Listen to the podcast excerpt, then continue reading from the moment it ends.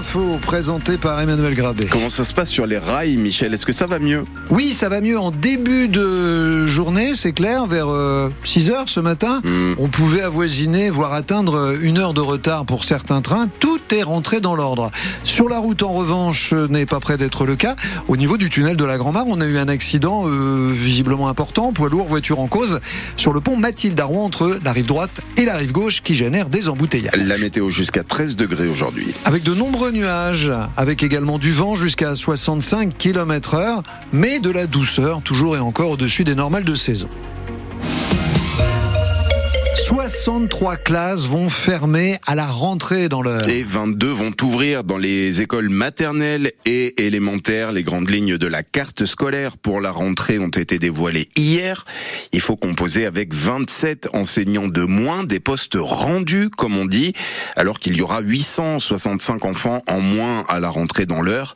Pour Mathilde Marnière, la co-secrétaire du SNUIPP, le principal syndicat des enseignants du premier degré, il aurait fallu profiter de cette baisse qu'il y ait moins d'élèves par classe plutôt que de rendre des postes d'enseignants. Dazen, elle est entre guillemets euh, obligée d'effectuer ces fermetures. Ce qu'on conteste, c'est le fait de devoir euh, rendre ces postes et de ne pas profiter, parce qu'effectivement, on a une baisse démographique dans notre département, de ne pas profiter de cette baisse démographique pour faire des choses mieux, pour vraiment faire des choses, pour apporter des choses différentes à nos élèves. Nous, notre mission, c'est la réussite de tous et tous, et c'est vraiment quelque chose qui nous tient à cœur.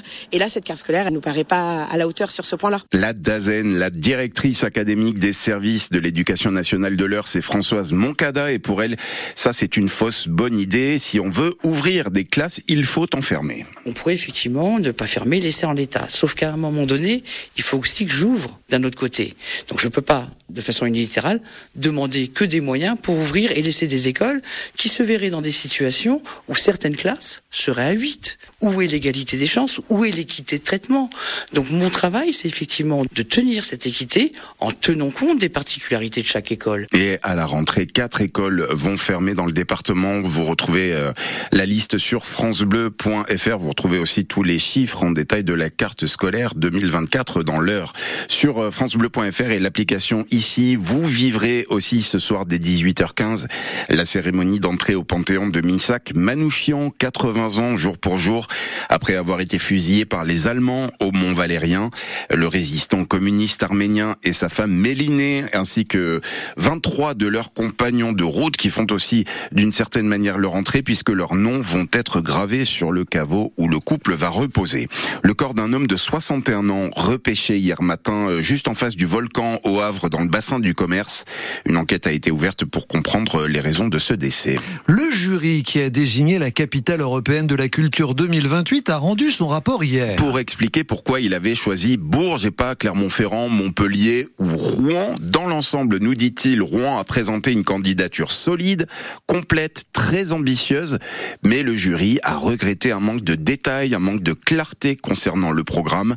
La candidature aurait gagné à donner des exemples plus concrets. Alors on a demandé aux responsables du dossier s'ils regrettaient d'avoir euh, fourni un dossier qui a pêché. Absolument pas, nous dit Christine de Cintré, c'est l'élu métropolitaine en charge de la candidature de Rouen.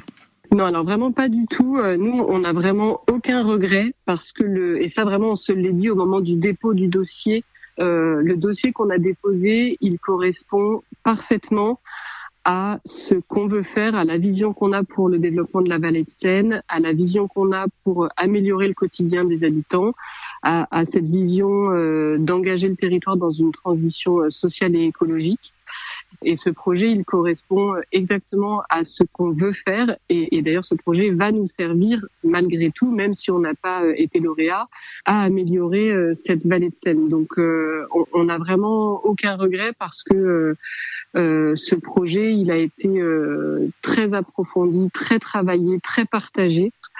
Et sincèrement, on est très fiers de ce projet. Christine de Centré, l'élue métropolitaine qui était en charge de la candidature Rouen capitale européenne de la culture 2028. Et puis à noter que la billetterie du match FCR Valenciennes, le quart de finale de la Coupe de France de foot, ouvre ce matin pour les abonnés au FCR. Vous pouvez aller chercher deux places si vous êtes abonné dès ce matin, 9h dans une demi-heure, même pas au guichet du stade. C'est ouvert jusqu'à 19h pour le grand public. Ça ouvrira vendredi soir. C'est quand le match déjà Rappelez-moi. De, c'est le 28 février prochain. 28, et hein, c'est au stade Diochon. Et vous le vivrez, En- évidemment. évidemment, en direct en intégralité sur France Bleu Normandie. Parce qu'il n'y aura pas de la place pour tout le monde. Comme on dit dans ces cas-là, il est 8h35.